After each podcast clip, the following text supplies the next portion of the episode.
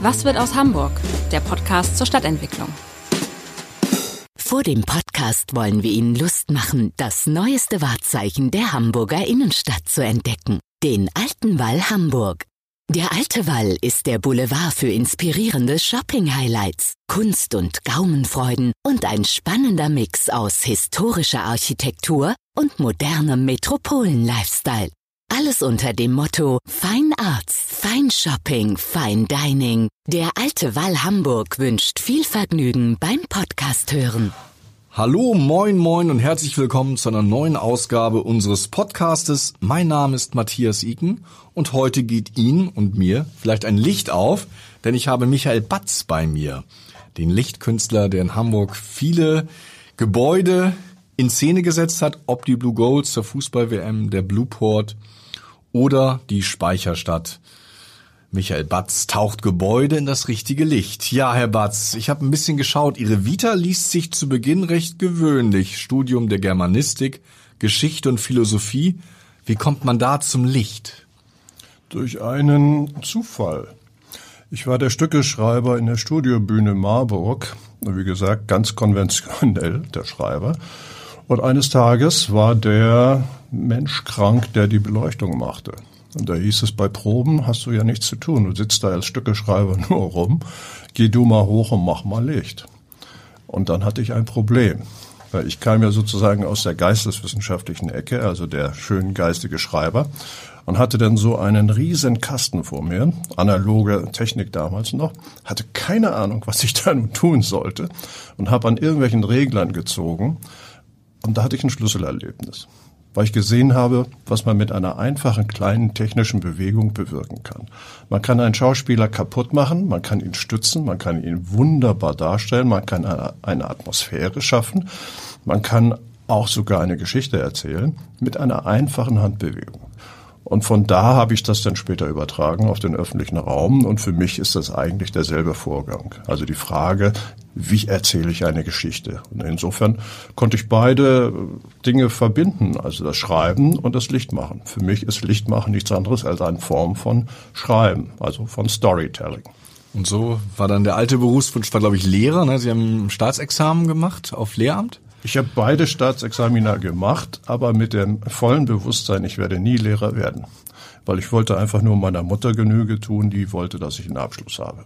Ich habe gesehen, Sie haben auch mit Horst Schroth Theater und Kabarett gemacht und vor allen Dingen auch gegen die Volkszählung sind Sie als Künstler zu Felde gezogen. Ja, ja, ja, das war auch sehr, sehr spannend, sehr aufregend. Wir haben lange Jahre zusammengearbeitet, weil wir angefangen hatten so mit Straßentheater, als äh, hier damals das Alstervergnügen wirklich noch ein Kunstfestival war. Da haben wir uns ja auch getroffen und dann später Kabarett gemacht. Und die Volkszählungsrevue war einfach eine sehr, sehr lustige Sache, die aber getragen war von einer breiten Stimmung damals.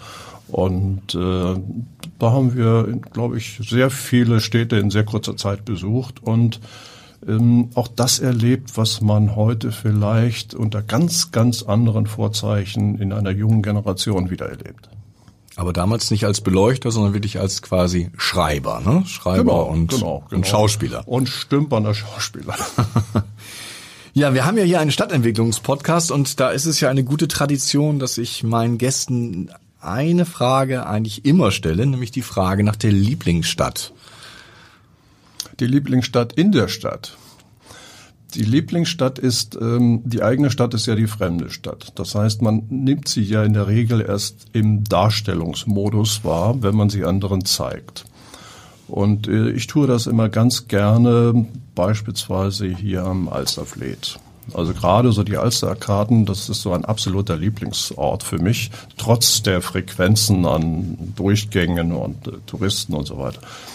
Weil Hamburg da zugleich Hamburg ist, aber auch eben nicht Hamburg. Es ist am Wasser, aber es ist auch französisch, es ist international und man hat so einen enthobenen, entrückten Moment, wenn man da sitzt, gerade so bei der Mellin-Passage und einfach nur schaut. So und dieses Moment des Flanierens und des Boulevardesken so zugleich aber auch so mit Blick auf Felix Jude, also die die Buchhandlung das intellektuelle Hamburg, auch das schöne Hamburg zusammen, auch das lebendige, äh, kommerzielle Hamburg ähm, und dann wieder die Ruhe der Schwäne. Also das finde ich immer großartig. So, das ist, das zeige ich dann auch gerne.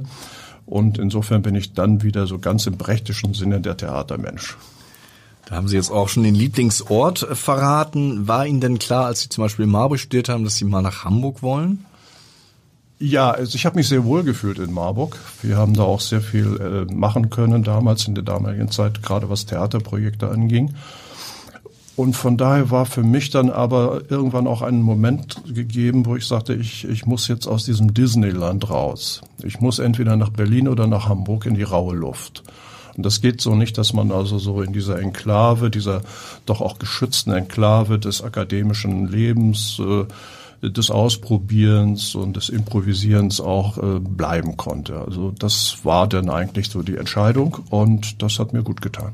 Sie sagen Disneyland, ich meine, in Marburg hätte man ja fast die Sünde begangen, die ganze Altstadt abzureißen, um sie neu wieder aufzubauen. Das war aber vor Ihrer Zeit, ne? Das war vor mir, ja genau, das ja. war äh, vorher. Und ich bin später dann äh, nochmal wieder gefragt worden, äh, in Marburg dort ein Lichtkonzept zu machen für die Altstadt. Also insofern hat sich das wiederholt. Also Geschichte wiederholt sich manchmal auf anderen Ebenen. Und das äh, habe ich in Teilen auch ganz gerne gemacht. Und es ist dann so, man kehrt äh, in eine andere Stadt zurück, obwohl man sie kennt. Also Heimat ist für mich eher eine Zeit als ein Ort. Hm. Und ähm, weil der Ort ist bekannt, man kennt auch die Häuser wieder und so weiter, manchmal auch Menschen von früher noch. Aber es war eine ganz andere Zeit und insofern ist es auch ein anderer Diskurs gewesen, ein anderes Gefühl gewesen und auch ein anderes Verständnis. Und äh, es war wirklich Jahrzehnte später und äh, das ist dann eben auch eine andere Form von Heimat. Die muss man sich wieder erobern vielleicht, wieder neu schaffen. Mhm. Ihr Lieblingsstadtteil in Hamburg? Haben Ihren Lieblingsort ja schon beschrieben? Äh, eigentlich immer der Stadtteil, den ich noch nicht kenne, wo ich noch etwas entdecken kann, wo ich äh, auch noch äh, Spuren äh, suchen und eventuell sogar finden kann. Äh, Im Moment ist es äh, überraschenderweise Roter Baum ähm, weil ich mich sehr intensiv seit Jahren mit der Geschichte eines Hauses befasse, Rotenbaumchaussee 26. Mm, und dieses Haus ist einfach unglaublich. Äh, und von diesem Haus kann ich ableiten, also viele, viele Momente, die den Stadtteil betreffen, die Geschichte dieses Stadtteils ähm, und auch verborgene Geschichten. Und von daher bin ich da jetzt momentan ganz fasziniert, immer so von der Moorweide äh, dorthin zu gehen, beziehungsweise an der Litfaßsäule gleich vorne äh, am Eingang der Edmund-Siemers-Allee, die seit 120 Jahren dort steht. Mhm. Und die all diese Geschichten mitgemacht hat und die ein Buch des Jahrhunderts ist, wenn man so will, über die Plakatierung der Anschläge und was man alles also seit 1900 äh, dort äh, veröffentlicht hat. So, und von daher ist das auch wieder so ein Moment zu sagen, du kennst diesen Ort, natürlich. Wie oft bist du da lang gegangen? Aber du kennst ihn überhaupt nicht. Du kennst ihn erst dann, wenn du ein paar Geschichten ausgegraben hast, gefunden hast. Aber wie kommst du überhaupt dahin?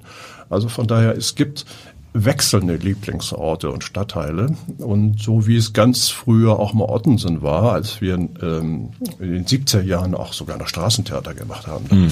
Also mit Walter Seeler sind wir da durchgegangen, der da war damals der, der Beauftragte da für die Konversion sozusagen, Stadtentwicklung dieser Mann mit dem großen Hut, also das war, war spannend so. Und da geht man da durch und sieht einen, einen Stadtteil, den man so erstmal nicht für möglich hält. Wenn man aus Marburg gekommen ist und gesagt hat, man kennt die großen äh, Klischeebilder, Hamburg, ja, ne, Reeperbahnhafen und so weiter, äh, Rathaus, also das, was man so komprimiert als Hamburg versteht. Und dann hat man, schlägt man eigentlich ein ganz anderes Buch der Stadt auf, mit ganz anderen Quartieren, anderen Kapiteln.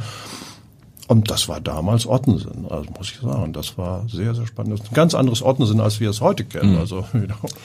Kann man sagen, dass der, der Straßentheater macht, einen ganz besonderen Blick für Stadt entwickelt, weil der ja natürlich genau gucken muss, wo funktioniert unsere Form von Theater, wo ist auch das Publikum? Absolut, absolut, ja. Und, Sie haben sich also Ottensen ausgesucht damals, weil es am besten zu dem Theater passte? Unter anderem, unter anderem. Wir waren, wir waren auch an, in anderen Stadtteilen und ähm, es ist ja immer die Korrespondenz zwischen Ort und Menschen, die dort leben. Wir haben zum Beispiel auch ähm, sehr viel ähm, gearbeitet in der ähm, Berzeliusstraße, also wirklich so richtig Problembereiche, wo wir gesagt haben. In Bildstedt. Ja, in Bildstedt. Da schicken wir, da, da fahren wir mit unserer Theaterfeuerwehr hin. Wir hatten ein altes, ausrangiertes Feuerwehrauto. Das war dann unser, unsere Theaterfeuerwehr. Das ist das Feuerrote Spielmobil. und sind dann sozusagen zum sozialen Brennpunkt gefahren, so und haben dort aber sehr, sehr schöne Erlebnisse gehabt, auch Ostdorf, Lurop, äh, also all die äh, Quartiere, die damals im Gespräch waren, viel mehr noch als heute und haben dort wunderbare Menschen kennengelernt, aber natürlich auch fordernde Situationen gehabt.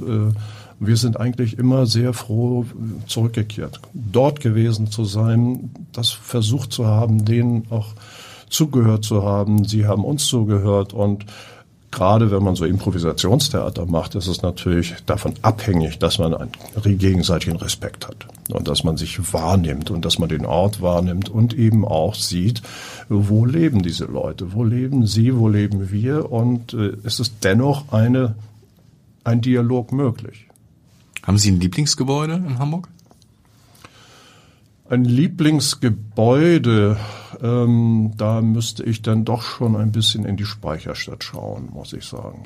Darauf kommen wir ja gleich. Mhm. Vielleicht dann nochmal, um diese fünf Fragen abzuschließen, äh, vom Lieblingsgebäude zu dem Gebäude, was Sie gerne abreißen würden. Ja, ich bin nicht so derjenige, also ich bin keine wandelnde Abrissbirne. Also das ist nicht so mein Naturell unbedingt, sondern ich versuche eher ähm, etwas zu verstehen. So. Aber es gibt äh, in der freien und Abrissstadt Hamburg ja vieles, was man, wovon man sich äh, trennen könnte. Nicht unbedingt, dass ich mich anschließen würde bei der Abschaffung der 60er Jahre, was wir jetzt ja auch erleben. Als so ein ganzes Jahrzehnt ist ja irgendwie plötzlich äh, verschwindet, ja so nach und nach. Aber es gibt Gebäude, da würde ich jetzt nicht ein einziges nennen wollen, aber die, die sind so nichtssagend, die sind auch nur aus so fadenscheinigen Gründen irgendwann mal gebaut worden oder entstanden, sind entstanden, dass man getrost auf sie verzichten könnte. Und ähm, also da, wo sich sozusagen das Kapital nur ausgetobt hat und weiter äh, keine Geschichte erzählt hat, da kann man viel verzichten, da kann man auf vieles verzichten. Ja, kommen wir jetzt zu unserem äh, großen Thema Licht und Stadt. Wie wichtig ist eigentlich Licht für eine Stadt? Extrem wichtig, äh, sowohl bei Tage als eben auch äh, was artifizielle Lichtquellen angeht.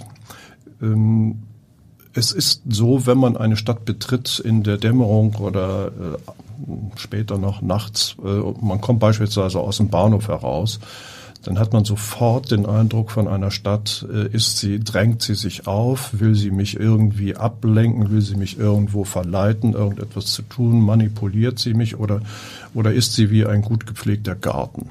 Das heißt also, komme ich in eine Stadt und fühle mich eigentlich wohl, ohne richtig zu wissen, warum. Woran liegt es eigentlich? Aber ich werde nicht gestört, ich werde nicht manipuliert, ich werde nicht sozusagen in der Nase auf irgendwas gezogen, kauf dies, guck dahin, mach, äh, äh, mach mich wichtig oder so etwas oder nehme mich wahr als etwas, was wichtig ist. Ähm, insofern ist Licht ähm, für die Lesbarkeit der Stadt extrem wichtig, für die Aufenthaltsqualität ähm, und aber auch äh, für die Orientierung natürlich ganz allgemein, Sicherheit und Orientierung, das sind ja so die Grundfunktionen. Aber für mich ist vor allen Dingen wichtig auch, was erzählt mir eine Stadt auf den ersten Blick? Wie kann ich sie intuitiv begreifen?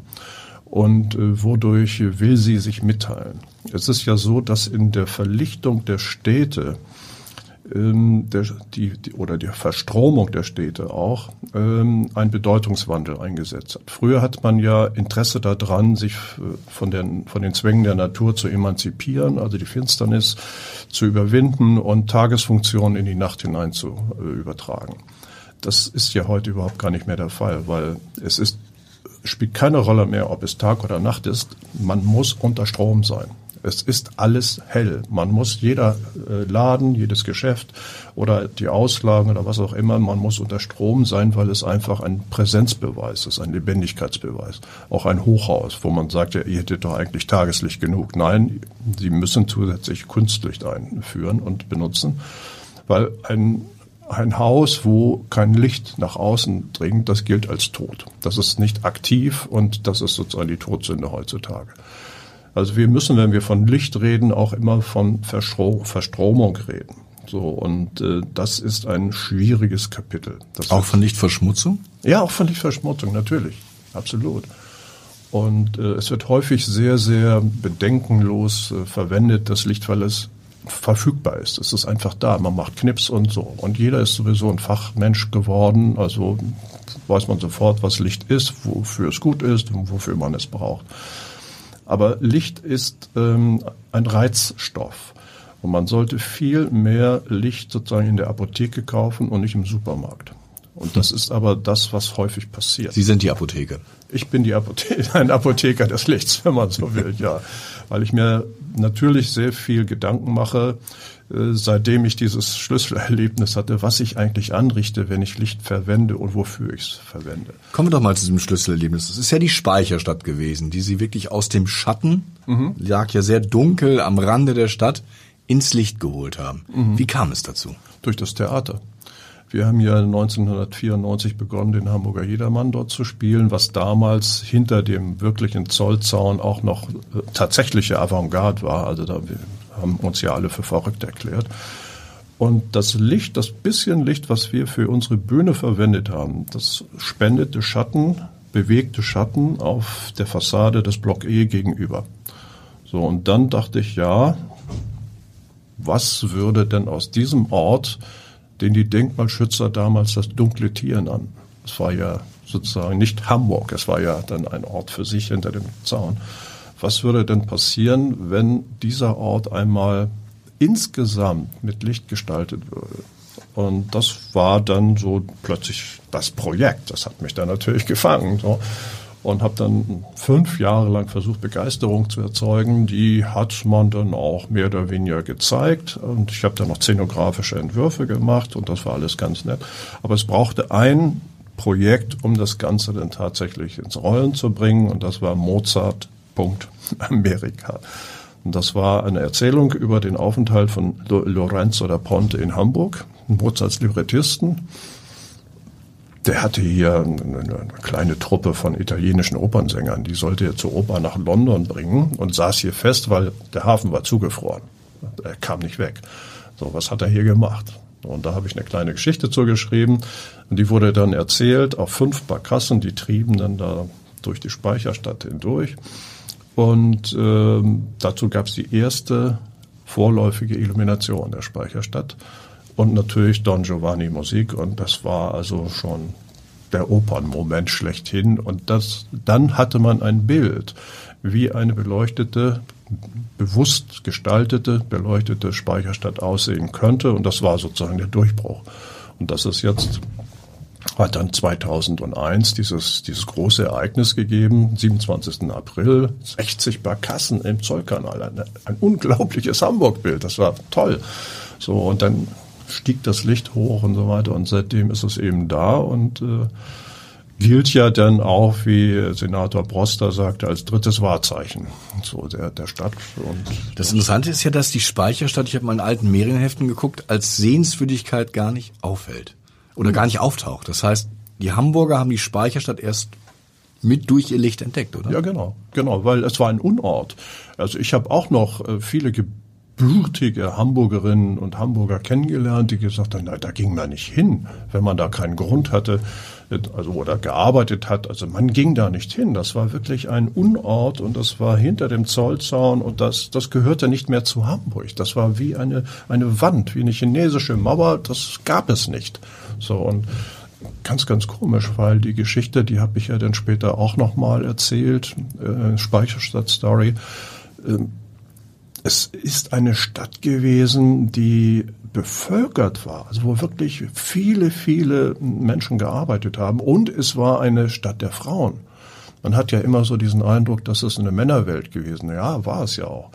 Aber wenn Sie mal äh, nachschauen, allein eine Kaffeeverleserfirma, die hat 300 Frauen beschäftigt, die Kaffee verlesen haben da am Tisch. Eine einzige. Es gab aber teilweise bis zu 20 Firmen, die das gemacht haben. Dann können Sie mal hochrechnen, wie viele Frauen jeden Morgen da äh, in die Speicherstadt gegangen sind, um Kaffeebohnen zu verlesen. Und also insofern für mich auch eine Stadt der Frauen. Das ist aber eine Geschichte, die praktisch gar nicht erzählt worden ist. Oder auch die, die jüdischen Kaufleute, die, die es dort gegeben hat. Und zwar ziemlich viele. Kaffee, Rotabak und, und anderes. Auch kaum erzählt. Also da gibt es noch viel nachzuholen. Und äh, da kommen wir wieder auf denselben Punkt. Ein Ort ist auch immer der Ort von Menschen. So, und der Geschichten. Und das gehört für mich zusammen. Und dann sind wir wieder beim Licht. Wenn ich also diese Geschichten erzähle, kriegt dieser Ort plötzlich ein, ein Licht. Also mir geht auch dann ein Licht auf. Und insofern ist das alles eine Übersetzungsform. Ich habe gesehen, dass ähm, diese Illuminierung der Speicherstadt ja von einem Verein getragen wird. Das macht nicht die Stadt, sondern das macht der Verein Lichtkunst Speicherstadt. Und äh, das kostet roundabout, stimmt das? 20.000 Euro im Jahr? Die Beleuchtung der Speicherstadt? Ja, sie kostet so viel ungefähr, was also Strom angeht, Stromkosten und manchmal eben auch Instandhaltung. Das kann aber auch mal mehr werden, wenn nach Hochwasser eine Brücke schlicht abgesoffen ist oder Leuchten ersetzt werden müssen. Ja, das ist eine Geschichte, die ist auch unglaublich, weil in diesen über 20 Jahren ist kein Euro oder damals auch D-Mark, nee, Euro war es ja schon, äh, öffentliches Geld hineingeflossen. Das ist, es wird wahrgenommen als ein, eine öffentliche Beleuchtung. Es ist aber wirklich Sache dieses Vereins. Also das Ganze ehrenamtlich zu stemmen mit, ein, mit Mitgliedsbeiträgen und ab und zu gibt's äh, Sponsorunterstützung. Aber es ist wirklich, äh, man sieht es als eine, eine Ikone der, der Hamburger Stadtlandschaft. Ja, ist es auch aber es ist privat getragen, also durch Personen. Also bürgerschaftliches Engagement hat man das mal genannt. Ähm, das ist es in der Tat und äh, manchmal ist es auch ein bisschen sehr eng, muss man auch sagen, wo man sagt, ja, also wir hätten denn doch gerne mal mehr Unterstützung und mehr Planungssicherheit, weil es hängt an, an, Zufällen auch, wie gesagt, mal eine Überschwemmung, dass man dann nicht weiß, wie geht's weiter und so. Und zum Glück ist es immer weitergegangen und wir sind jetzt auch dabei, nochmal eine neue Spendenplattform zu entwickeln und nochmal ein 3D-Modell, wo man auch sagt, ja, schaut euch das mal genau an und werdet einfach Teil dieses Hamburger Abenteuers. Das ist es ja. Ist es eigentlich schwieriger und teurer geworden? Also, weil in 20 Jahren hat sich ja die Lichttechnik wahnsinnig verändert. Jetzt wird mit ganz anderen Lampen gearbeitet, wahrscheinlich als vor 20 Jahren. Also ist das einfacher oder schwieriger teurer oder billiger? Es ist in der Technologie, ähm, wir haben natürlich diesen Generationswechsel mitgemacht äh, zur LED. Äh, das ist insofern erst einmal ein größeres Investment, weil es einfach teurer war. Ja. Es ist aber teilweise auch unterstützt worden von Firmen, äh, die dann noch gesagt haben, wir geben euch Hardware. Ihr müsst nur selber sehen, wie ihr die Kletterer besorgt, die das dann anbringen müssen. So. Und äh, es hat sich aber schon rentiert, muss man sagen, über den Stromverbrauch, den reduzierten Stromverbrauch. Und äh, wir werden weiterhin mit der Technologie gehen. Das geht dann in Steuerungsvorgänge hinein. Früher konnte man halt immer nur ganze Blocks an- oder ausschalten und jetzt versuchen wir natürlich da auch moderner zu werden. Und äh, wir waren im Grunde, was den Energieverbrauch angeht, damals schon relativ gut, muss man sagen. Also wir hatten eine Durchschnittswattage von, ich glaube, 24 Watt bei 800 Lichtpunkten oder so. Jetzt haben wir ein paar mehr Lichtpunkte und wir liegen auch ungefähr etwas tiefer. Also wir sind von vornherein schon sehr drauf erpicht gewesen, also dass das alles von der ökologischen und von der Energiebilanz gestimmt hat, so weiter. Aber wo wir noch was verbessern können, sind wir gerne sofort dabei. So, das, äh, und wir haben ja noch einige Strecken vor uns. Also es ist, wir haben ja zum Beispiel die, die Hafen City Entwicklung damals abwarten wollen als äh, wir 2001 angefangen hatten, jetzt mit dem Verein, dann haben wir ganz bewusst gesagt, die ganze Südseite lassen wir erstmal außen vor. Wir wollen gucken, was die da drüben machen. Mhm. Nun haben die da drüben ja, sage ich mal, also sehr so auf ihre Weise gearbeitet. Ruhig. Ja, ne, ruhig so, deutlicher. Ne, so und äh, das hat uns manchmal auch doch sehr nachdenklich gemacht und äh, wir wollen ja nun nicht also gegen etwas ähm, noch mehr Wattagen setzen. Dieses Wettrüsten der Wattagen ist sowieso idiotisch. Sondern wir wollen dann eher ein, in unserer Erzählform bleiben dürfen. So, und das geht aber schlecht, wenn man dann also am Sandhockei diese doppelten äh, Peitschenleger aufs leuchtende Leuchtstoffröhren hat. Äh, da kann man machen, was man will. Da kann man nicht mehr delikat sein. Das, das geht einfach nicht so. Also halten Sie die ähm, Beleuchtung der, der Hafen City eher für misslungen? Ich halte sie in, in teilweise für, für problematisch, muss ich sagen. Äh, aber man muss dazu sagen, dass auch damals das ganze Projekt Hafen City natürlich sehr ambitioniert war und man auch sehr viel ausprobieren wollte und musste. Also man hat ja dort auch Neuland betreten und äh, wollte da auch keine Fehler machen und wollte das auch aufwerten, wollte das also auch ganz besonders äh, in Szene setzen. Ähm, nur das quartierliche Miteinander, das hätte ich mir manchmal noch ein bisschen mehr gewünscht. Sie haben jetzt gerade den alten Wall für ein längeres Wochenende in ein ganz neues Licht gesetzt. Wie viel Arbeit steckt da eigentlich drin? Da steckt sehr viel Erfahrung drin. Das kann man jetzt gar nicht zeitlich äh, beschreiben. Ähm, und es steckt jetzt, was konkret operativ zu machen ist, kann man sagen, das sind immer etliche Wochen im Voraus. So. Äh, wo man das Gebäude erst kennenlernen muss, außen wie innen. Allein die Frage, wo ist innen eine Stromverteilung? Glauben Sie nicht, dass das äh, so einfach äh, herauszufinden ist? Das äh, schönste Beispiel ist die Elbphilharmonie. Sie glauben nicht, wo wir da gesucht haben. Und selbst äh, die Hausverwaltung konnte uns teilweise nicht sagen, wo da gewisse Stromanschlüsse sind.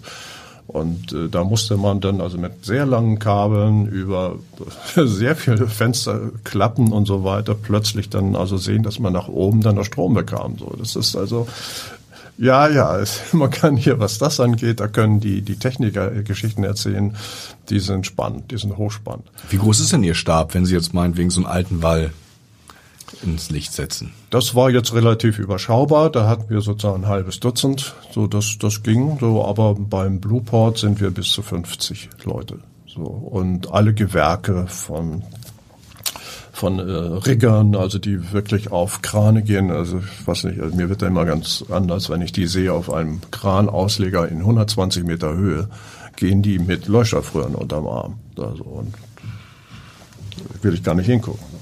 Haben Sie eigentlich eine Lieblingsfarbe? Meine Lieblingsfarbe, also wenn man sagt, Farbe ist eigentlich ein tiefes Smaragdgrün.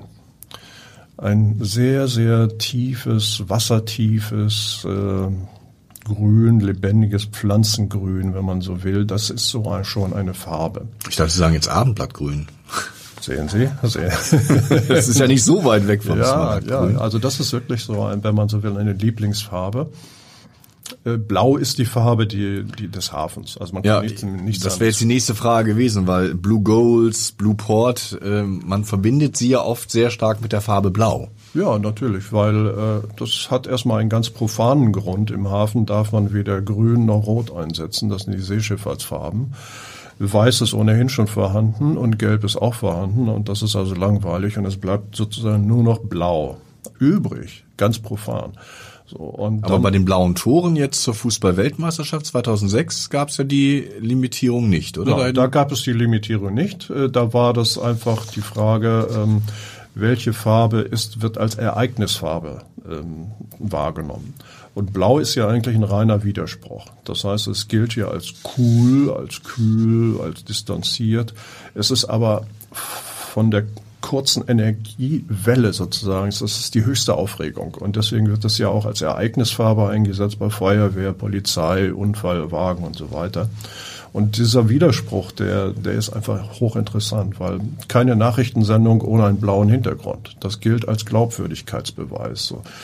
Aber es ist eigentlich die höchste Unglaubwürdigkeit, so, weil es eigentlich voller Energie ist und eigentlich nur noch nach vorne will. Und äh, das habe ich, das war so die Idee bei den Blue Goals. Ähm, war, ich, war ja auch ein, ein Riesenmissverständnis eigentlich, weil es sollte ja eigentlich eine Hommage sein an Shanghai, die Städtepartnerschaft Shanghai. Und so, wie, wie, wie kriegt man solche beiden Städte zusammen? Also eine Stadt wie Shanghai, diese Riesenstadt und Hamburg, ja, ganz nett, so, aber ästhetisch hat das äh, eigentlich dieser Idee bedurft, dass man gesagt hat, was machen die in Shanghai? Die haben also traditionelle chinesische Zeichen auf ihren Hochhäusern, Lotusblumen, Blumen und äh, so weiter. Und dann nehmen wir das Tor, dann nehmen wir das Tor zur Welt. Und das hat sich ästhetisch sozusagen begegnen wollen. Naja, und dann kam König Fußball und hat das hochgeschossen und, und so kam es dann dazu. Aber es war ja auch ein legendäres Bild. Gibt es eigentlich so, so Lieblinge, wenn man jetzt auf äh, über 20 Jahre Beleuchtung zurückschaut, wo Sie sagen, die Aktion war besonders gelungen? Waren das die Blue Goals? War das Blue Port? War das die Speicherstadt? Oder findet man alles irgendwie? faszinierend? Nein, Liebling, also hier muss man ein bisschen nach Kategorien unterscheiden. Also das ähm, für mich schon Besondere war der Berliner Reichstag, muss man sagen. Das war schon äh, auch zur Fußballweltmeisterschaft, ne? Oder nee, dauerhaft. Nee. Dauerhaft. Das ist, äh, mhm. wir hatten es einmal gemacht, 2006 sozusagen zur Probe und 2009 hatte ich ja den Wettbewerb gewonnen und seitdem ist das ja mein Konzept, der Berliner Reichstag. Genau. Mhm.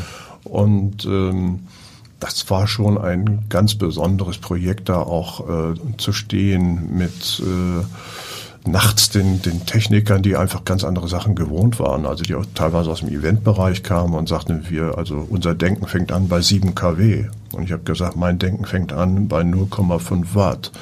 So, und äh, da kam es dann auch hin. So, und, und es war ganz faszinierend. Mitternacht, wir standen ja dann da immer so bei den Lichtproben tagelang und immer um Schlag zwölf kam aus dem Tiergarten ein Fuchs und ging einmal die Stufen hoch, ging dem deutschen Volk da und ging wieder runter. Aber Schlag zwölf. So guckte da, was wir da machen und es war toll. So, also irgendwie hat man so einen, so einen magischen Moment, wo alles sich begegnet und das aber im Licht und das in diesem sanften Licht und in diesem vorsichtigen, schönen, erzählerischen Licht. Weil Licht ist für mich eine Literatur der Nacht. Es ist eine, hat eine Grammatik und die sollte man auch beachten. Und es ist alles andere als äh, Wallwashing oder äh, ist, äh, ja, Lichtverschmutzung oder sonst auch immer. Also wie gesagt, da sind wir wieder bei der Apotheke und bei den feinen Geschichten. Manchmal muss man aber auch natürlich große Akzente setzen, das ist klar, also gerade auf Distanzen oder wenn die Umgebung sehr groß ist, das gehört eigentlich auch dazu. Sie haben ja auch deutsche Denkmäler, Holstentor, Lübeck, Dessau, mhm. Bauhaus mhm. In Szene gesetzt. Ähm, wie nähern Sie sich so einer Aufgabe? Guckt man sich erstmal das Gebäude in verschiedenen Tageszeiten an, probiert man dann am Computer oder wie muss ich mir das vorstellen? Ja, das tut man auf beides, beides.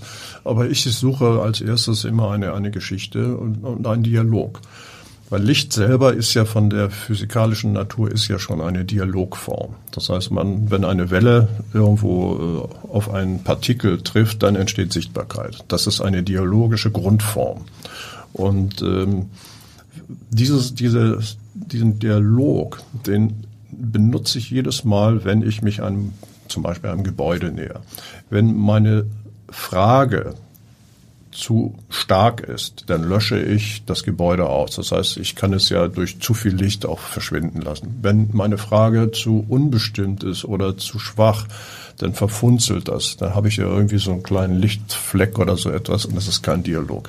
Das heißt, ich brauche genau die Bildschwelle, um einen Dialog, um ein Gespräch herzustellen zwischen dem, was ich möchte oder was ich wissen möchte oder was ich sagen möchte und dem, was ich als Antwort auch bekomme. Insofern ist das nichts anderes als das, was im Theater auch passiert. Das heißt also, wenn ich die falsche Frage stelle, kriege ich auch eine falsche Antwort oder eine, die nichts sagt. So, und so gehe ich dann in der Regel an Objekte heran oder eben an Co-Subjekte, wenn man so will, weil das ist immer eine Co-Autorenschaft auch. Und äh, da interessiert mich die Geschichte, natürlich Lübeck, klar, das war auch schön, und dann aber auch die Funktion, das Tor. Und äh, es gibt ja so ein schönes Bild, wo dann dieses große Wort Exit drauf projiziert ist. Ähm, auch mit einer alten Technologie. Also ich, wir hatten damals ja noch so die, die großen Dias so, und die Scheinwerfer, die waren so stark, mussten so stark, dass die Dias dann geschmolzen sind. Das heißt also, anschließend hatte man sozusagen ein vergängliches Bild geschaffen und das war dann nur einmalig da. Und äh, ja, also so gehe ich an die, und das dauert manchmal. Man braucht also schon ein Gefühl, man muss ein Gefühl auch aufbauen Ähm, und das geht nicht ganz schnell. Manchmal ist es auch intuitiv da, aber dann sollte ich es auch lieber nochmal überprüfen, sage ich mir immer. So auf den zweiten Blick ist manchmal doch besser als auf den ersten Blick. Gibt es eigentlich noch so ein Gebäude, von dem Sie sich wünschen, das mal zu illuminieren?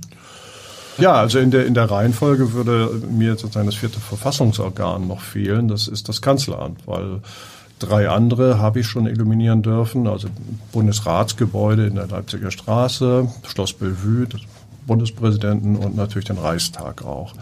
So, dann wäre das natürlich schön, sozusagen das Quartett äh, voll zu haben.